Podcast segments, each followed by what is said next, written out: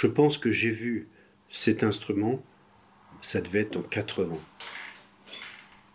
Et en plus, c'est l'année où ils ont fait euh, le quatuor. Et ils sont venus jouer en concert à, à Bar-le-Duc. Et c'était la première fois que je voyais un joueur de nickel harpa.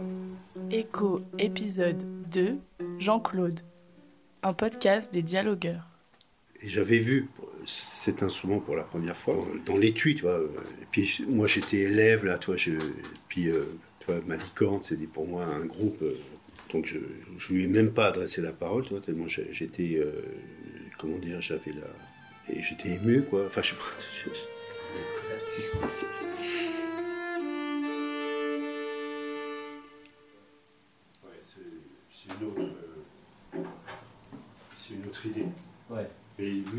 Un peu de renversement. C'est une table voûtée, tu vois, il y a moins de raisons de, renforcer le manche. J'aurais pu imaginer aussi, comme dans les guitares, de, comment ça s'appelle le, le, truc métallique je me une petite barre métallique euh, que tu précambres et quand tu le serres, hop, ça redresse le, manche. Mais bon, ça fait quand même euh, presque 40 ans que j'en fais. J'en ai fait, euh, on en a fait à l'atelier 320. C'est pas le délire non plus. Hein. Pour imaginer euh, qu'on aurait pu, enfin, je veux dire, on aurait pu en faire, euh, je sais pas, 500-600 ou tu vois, ou, voire même euh, qu'il y ait d'autres fabricants, plus que, que ça. Il y a un intérêt, mais euh, c'est quand même lent. Hein. Mais quand même, chaque fois que, que je joue de ce nickel harpa, enfin, 9 fois sur 10, ça fait mouche, quoi. Tu vois, les gens, ils sont scotchés par le son, scotchés par l'esthétique de l'instrument, le, le, clavier, l'ensemble, quoi, tu vois. Euh, pour moi, un musicien, c'est un être, un, être humain avec un instrument, quoi. Et euh, les luthiers sont rarement cités. Et on n'a plus d'expo, plus rien. Donc pour exister, tu fais comment quoi Tu vois, quand tu es fabricant?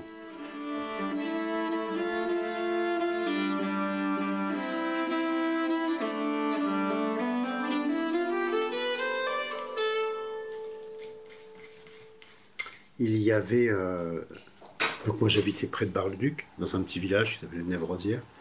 Et dans, un petit bled, il y avait un, copain, Jean-Claude Schenkel, qui, euh, qui venait de Paris d'ailleurs, c'est 68 heures, qui n'a pas été au Larzac, mais qui, qui est venu s'installer là, et qui, qui s'est lancé, qui avait fait des études d'art plastique, et qui était venu euh, présenter, faire un spectacle, je crois, avec un accordéoniste, Marc Perron, de marionnettes. Donc ouais, bon, bref, ils avaient repéré ce lieu-là, et ils sont venus s'y installer. Euh, quelques temps après. Et euh, il a voulu se lancer euh, dans la lutherie. Et populaire, à. Donc il s'est mis à faire des épinettes, des, vielles, et il avait fait une nickel harpa un peu dans ce style-là, un modèle ancien. Seulement, bon, il a changé d'avis, il a, il a arrêté. Et on était deux à lui avoir commandé des nickel harpa. Donc il avait commencé les caisses, mais il les a pas finies. Donc moi, je lui ai tout racheté en fait. Je lui ai racheté le bois, les bouquins, le vernis, les, les outils. Tu vois, j'ai encore des outils euh, qui datent de cette époque-là. Et j'ai terminé ces instruments. J'ai mis une table, j'ai fait un clavier, je l'ai gardé, et, et, puis voilà, puis après j'en ai fait un deuxième, un troisième, un quatrième, un cinquième, un sixième, ainsi de suite. Quoi. Ouais, c'est un peu le hasard. Quoi. Oui, peu... oui c'est ben, ouais, le hasard. Je, là, j'ai, pas j'ai, des fois, je fais des petites recherches sur Internet parce que j'aurais aimé, euh, j'aurais aimé le, le, revoir. Et puis, parce que finalement, ça, ça a vachement compté, compté, tu vois, dans ma, ma vie.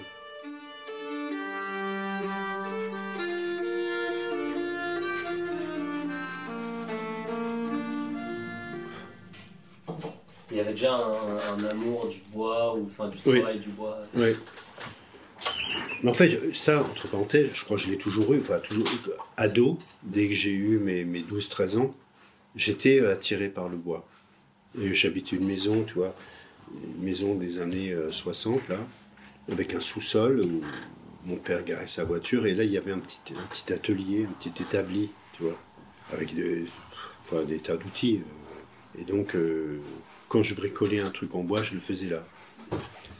Je me suis aussi euh, un moment penché sur la sculpture. J'avais récupéré des belles pierres et je m'étais amusé à, sculpter deux, trois trucs. Donc, j'avais fait par exemple un soleil. J'avais fait euh, l'écusson de Bar-le-Duc avec euh, trois pensées et puis deux poissons là. Je m'étais appliqué à faire ça. Et je me souviens avoir eu vraiment un, un plaisir. Parce que ça, dure un certain temps hein, quand tu sculptes. Et, euh, voilà, je préférais faire ça que d'aller jouer au foot avec. euh, de toute manière, euh, mes copains à l'époque, c'est leur truc quoi, tu vois, le foot. mais moi, je, je trouve ça nul en fait. Je. je J'étais pas assez performant, tu vois. C'était le truc. Il fallait courir vite, euh, et puis, euh, tu vois, je sais comprenais rien. Puis, alors, c'était le truc horrible. Dès que je faisais une boulette, je me faisais engueuler, tu vois, c'est le truc. Mais c'est bon.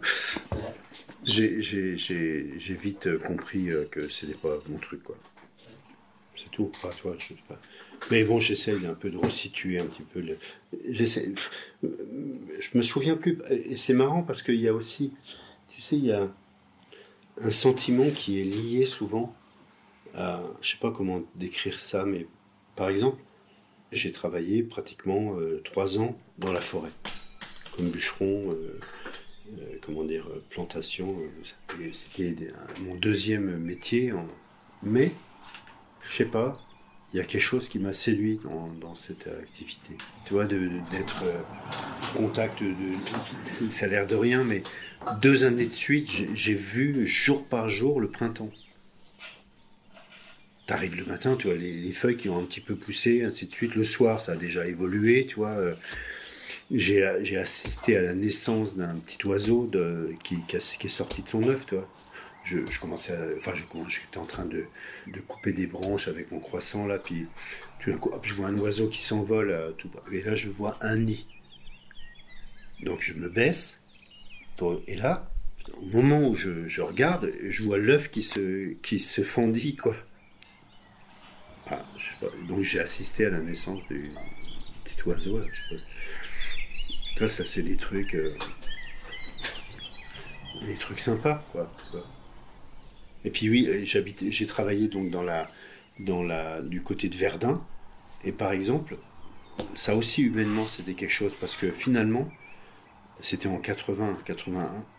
Et euh, tous les gens qui travaillaient en forêt, enfin déjà, tous les noms des, parcelles, des, chemins, des places de, de, de retournement, choses comme ça, ça avait des noms qui faisaient référence à la guerre. Et donc, euh, les forestiers, enfin, tous les gens qui venaient travailler en forêt, en fait, ne parlaient que de ça, ne parlaient que de la guerre. Parce que quand tu travailles, tu, quand tu plantes des arbres, chaque coup de pioche que tu donnes, tu tombes sur une tache de rouille. Et des fois, tu tombes sur un morceau, un éclat d'obus. Il y avait toujours des années, chacun, chaque paysan, chaque forestier avait des anecdotes, tu vois, concernant les, obus qu'ils ont trouvés, les, macabées, oui, ils trouvaient toujours des macabées. Tu vois, euh, euh, celui qui a écrit le Grand Maul, là, Alain Fournier, ben, il a été retrouvé dans le coin là-haut.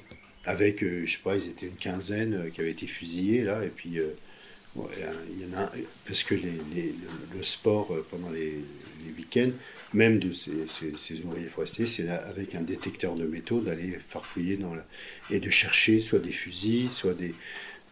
en fait, c'est de trouver un corps pour récupérer euh, tout ce qui est récupérable, quoi. Alors c'est une gourde, c'est enfin le fusil, euh, les fusils dans la, le sol, dans la terre dans laquelle on était, ben, c'était une terre qui conservait. Donc si tu trouvais un fusil, tu vois, euh, il y avait de fortes, chances que tu le, mettais, bon, tu le mettais dans un fût de gasoil et euh, tu pouvais le revendre, euh. Et un fusil à l'époque, c'était pour nous un salaire. Tu que tu gagnais en travaillant un, mois en plantant des trucs, tu le gagnais en, en revendant ton vieux fusil là. Donc y a- je peux dire qu'il y a des gens qui, étaient passionnés par ça et qui passaient le- leur week-end et donc ils sont c'est un mec qui a trouvé le fournier comme ça ou des vieux qui avaient fait la guerre de 39-40 parce que finalement toi ça C'est une, une région qui avait aussi vachement souffert et qui était euh, traumatisée par cette guerre. Et qui finalement trouvait un espace dans la forêt, tu vois, euh, où ils, pouvaient, ils, faisaient leur petit, ils faisaient leur bois pour l'hiver, ils, faisaient, euh, ils allaient aux champignons, ils, trouvaient une espèce de, paix euh, psychologique, tu vois, euh, dans, les forêts. Et, c'est des gens, en plus, tu vois, c'est des gens qui, sont entre nous, qui ont l'air complètement indifférents. Finalement, quand tu discutes avec eux, tu vois, ils ont aussi leurs histoires, leurs-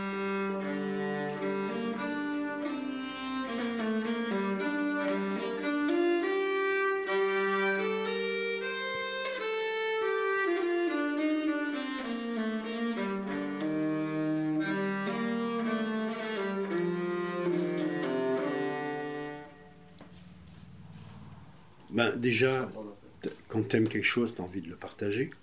Tu vois, les cordes sympathiques, donc elles réagissent sur les fondamentales. Et quand on fait l'octave, la fondamentale, elle se divise en deux toute seule. Moi, je fais partie de ces gens qui, ont pensé que quand on avait du travail, on peut le partager. D'accord? Et ça a été euh, des valeurs de gauche qui ont été portés. Tu vois, le partage du travail, euh, les, les- quand on est passé de 40 à 39 heures, de 39 heures à 35 heures, l'idée c'était de repartager ce travail. Bon. Je cette là. Cette corde sympathique là, Do dièse. On la voit se diviser en deux, elle vibre là, elle vibre là, mais pas au milieu. Tu la vois? Tu... Oui, je sais plus. Je, j'avais, je savais que je savais que Louis Georgel existait et qu'il faisait des épinettes. Et je l'ai rencontré. Alors, je me souviens plus quand je l'ai rencontré, mais je l'ai rencontré à un moment donné, bien avant le fait que je tra- travailler chez lui. Et lui, euh, c'était une belle personne aussi, tu vois. Ça, ça compte aussi parce que je veux dire, euh, son, truc, c'était de, faire des instruments le, plus abordable possible. Alors c'était un peu le père l'astuce, il trouvait des combines pour faire des épinettes pas chères. C'était un menuisier en fait qui s'est recyclé. Et il fallait avoir le courage, hein, parce que euh, quand il a fait ça, ça devait être en 68, 70, quoi, 68, 69. Il aurait fallu soit qu'il se modernise pour continuer à faire de l'ébénisterie, mais finalement il a fait le choix de, de tenter euh, son truc là autour, autour de, de la lutherie. Il a, il a quand même maintenu aussi une, une activité d'artisan, d'artisan un peu destinée aux touristes tu vois, euh, qui venaient dans les Vosges. Ouais. Et puis alors, quand tu fais la quinte, quand tu continues comme ça, donc tu arrives à l'octave, après tu arrives sur, euh, sur la, une quinte, par exemple du Do, c'est un sol, bah, tu vas avoir ta corde sympathique qui se divise en trois. Tu vois, elle va vibrer là, vibrer là et vibrer là. Mais c'est quand même quelqu'un qui était plein de. avec toutes ces contradictions, hein, mais, parce que c'est pas facile, mais quand même il avait le- cette volonté de. comment dire, de- d'être accessible, de faire des instruments pas chers, de, mais tout en, tout en survivant. C'est ça. Parce que quand même, euh, voilà, il, il a gagné euh, suffisamment pour faire vivre euh, toute sa famille. Je sais pas, il y a, c'est, une générosité, c'est pareil. Il a, il a dû accueillir euh, chez lui. euh, bon, puis là, les règles étaient beaucoup moins euh, strictes qu'aujourd'hui, mais il a, il a accueilli des, des tas de gens qui sont, qui ont venu bricoler dans son atelier. Et par exemple, sa femme, c'était une, je dis une femme qui avait, qui une patate d'enfer. Si veux, il, débarquait, je sais pas, 5-6 personnes, euh, cinq- enfin, et tout le monde se retrouvait à la table à midi. Elle faisait à manger pour tout le monde. Tu vois, c'était les gens qui débarquaient les week-ends, là, tous les tous les tradeux de l'époque, là. euh, je pense à des, gens comme Jean-François Dutertre, euh, euh, Jean Loubali, c'était le groupe Mélusine, par exemple. Bien, et, voilà, puis il y a des tas de gens. Moi, je croise encore des gens euh, qui me parlent de lui, parce que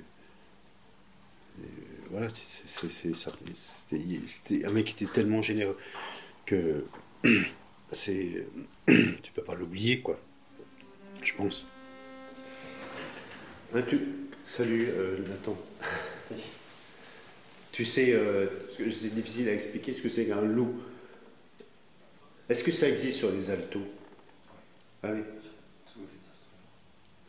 Mais, mais pas souvent. Sur un violon, ça n'existe pas souvent. Je- J'en ai eu un une fois, mais Ouais, c'est vrai que ça arrive. Mais il y en a quand même. Mm. Sur les contrebasses, il y en a forcément. ah oui, sur les contrebasses. C'est impossible de pas en avoir. Je sais pas pourquoi. Alors, oui, vous faites quoi sur les contrebasses, par exemple? On, joue avec. Ah, vous jouez avec? Bon, Finalement, tu joues avec un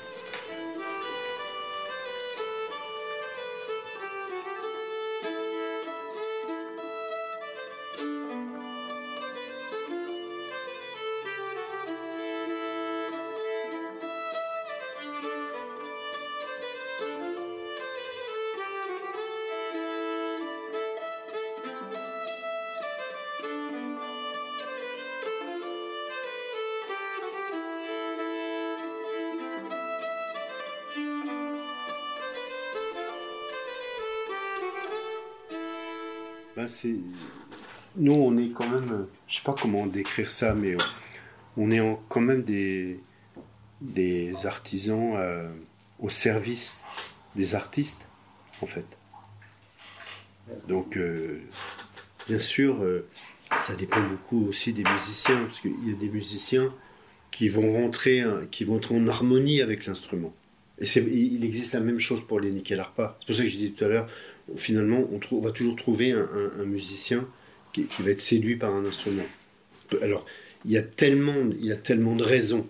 Je connais une musicienne, elle a acheté un violoncelle parce qu'elle l'a vu euh, dans la vitrine, alors qu'elle avait, elle l'a essayé après. Bon, naturellement, il aurait été pourri, elle l'aurait pas pris, mais si tu veux, euh, voilà, elle, a été séduite par cette, euh, ce violoncelle, et elle est rentrée, et elle l'a acheté. Un truc qui vaut quand même 13 000 euros. Tu vois, donc c'est, c'est- c'est- il y a quelque chose d'irrationnel dans, le, dans, la, dans un instrument. Tu peux, tu peux être séduit, et puis euh, la raison te, te, te dicte autre chose, quoi. Comme avec un humain. Certainement. Mais oui, voilà, tu, tu peux tomber amoureux de quelqu'un, et puis tu as une petite voix qui te dit Mais non, euh, c'est pas pour toi. On, est, dans les choses de l'esprit qu'on ne cherche même plus à expliquer. Quoi. On, aime, on n'aime pas, on, on joue, on joue pas. Et, et c'est tant mieux. Mais de toute manière, l'instrument, il trouvera toujours quelqu'un.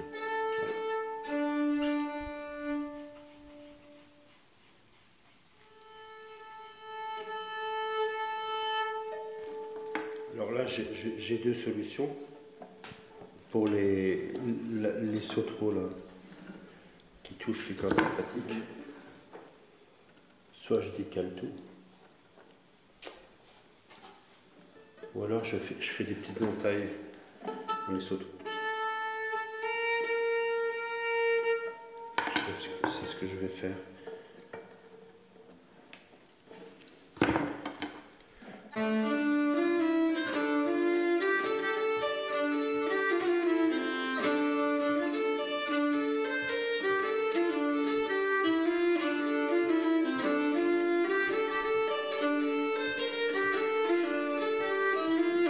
Un instrument, c'est euh, c'est une architecture en fait. Il faut, c'est pas l'attraction terrestre, c'est la tension, enfin la compression des cordes. Il faut que ton instrument, il doit tenir avec ça. On pourrait le faire, euh, le faire très épais, mais avec l'idée toujours de moins il y a de bois, plus ça sonne. Mais pas trop, pas, pas trop en enlever, parce que après ça ne tient plus. Mais moi, je suis parti de ça, en fait. Dans ma petite tête, à chaque fois que j'ai fait un instrument, j'ai toujours pensé comme ça.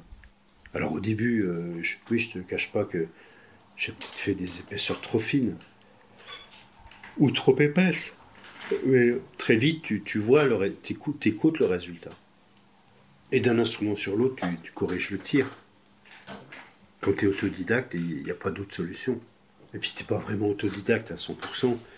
Tu, rencontres toujours quelqu'un, tu, parles, tu as toujours un truc à demander à quelqu'un. Enfin, Je me souviens, euh, lors de ce stage-là, d'ailleurs, que j'avais fait de violon, euh, et il y avait, euh, on a eu le soir un, un luthier qui est venu nous parler du métier de luthier.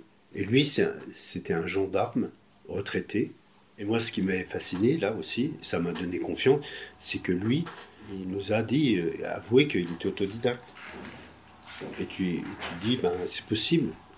C'est con, mais si tu veux, dans, dans la lutherie, il y a quand même quelque chose de, qui, qui relève de, de la.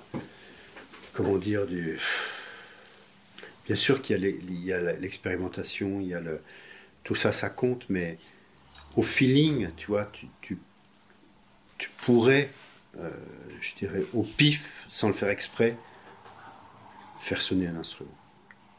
Il y a quelque chose de logique dans un instrument. Tu vois, ça, a été fait par. euh, c'est des instruments qui sont faits. Moi, je suis parti de là, tu vois, pour me, pour me donner euh, confiance. Je me suis dit, c'est pas, pas fait par des extraterrestres, donc euh, il n'y a pas de raison, on va, comprendre, quoi. Tu vois, et puis je, je- moi, je suis du style, c'est en faisant qu'on qu'on devient, quoi. Et euh, il faut se laisser porter un peu, tu vois. Parce que je crois que, sans, tomber dans les trucs. euh, sans euh, tomber sur les trucs mysticaux, je sais pas quoi, on, doit avoir des acquis qui nous viennent de nos ancêtres. Sinon, je vois pas pourquoi. Bien sûr qu'il y a l'éducation, l'enseignement, mais puis que les, ancêtres à chaque fois nous laissent des traces. Donc, sur, et ces traces, on continue les objets, les créations, on, perpétue et on fait évoluer les choses. Donc, on, doit être imprégné de tout ça quelque part. Et quand on est dans l'intuitif, je pense que c'est ça qui nous guide. Moi, je ressens ça surtout quand je fais des archers. Quand je fais des archers, donc grosso modo, j'ai compris un peu comment ça doit fonctionner. Ce qui va faire la qualité d'un archer, c'est la baguette. Bon, la tête, la hausse, le bouton, c'est ça, ça aura certainement une incidence sur le fonctionnement, mais en gros, c'est 90%, c'est purement esthétique. Par contre, la baguette, c'est mécanique. Et là, quand tu, enfin, je sais pas, quand on fait, quand moi je fais ça, ben, je sais pas, je suis dans une espèce de, c'est intuitif, mais je, je, sais pas, je me laisse porter, je, je suis, dire, je suis, pas dans un état tout à fait normal. Je, me, je sens bien que qu'il y a quelque chose de, cet ordre-là. Je, pense- que c'est un peu ça qui nous porte. Et il faut se faire confiance à soi-même. Et puis tu sais jamais ce que tu vas faire. Parce qu'un instrument, il sera comme il sera. Il, il- euh, pourra jamais être à chaque fois identique. Sinon, ben, on ferait que des Stradivarius, tu vois, par exemple. Il doit y avoir certains, ça doit bien s'expliquer euh, mécaniquement, euh, tu vois, euh, techniquement. Mais c'est- c'est- ça doit être tellement compliqué.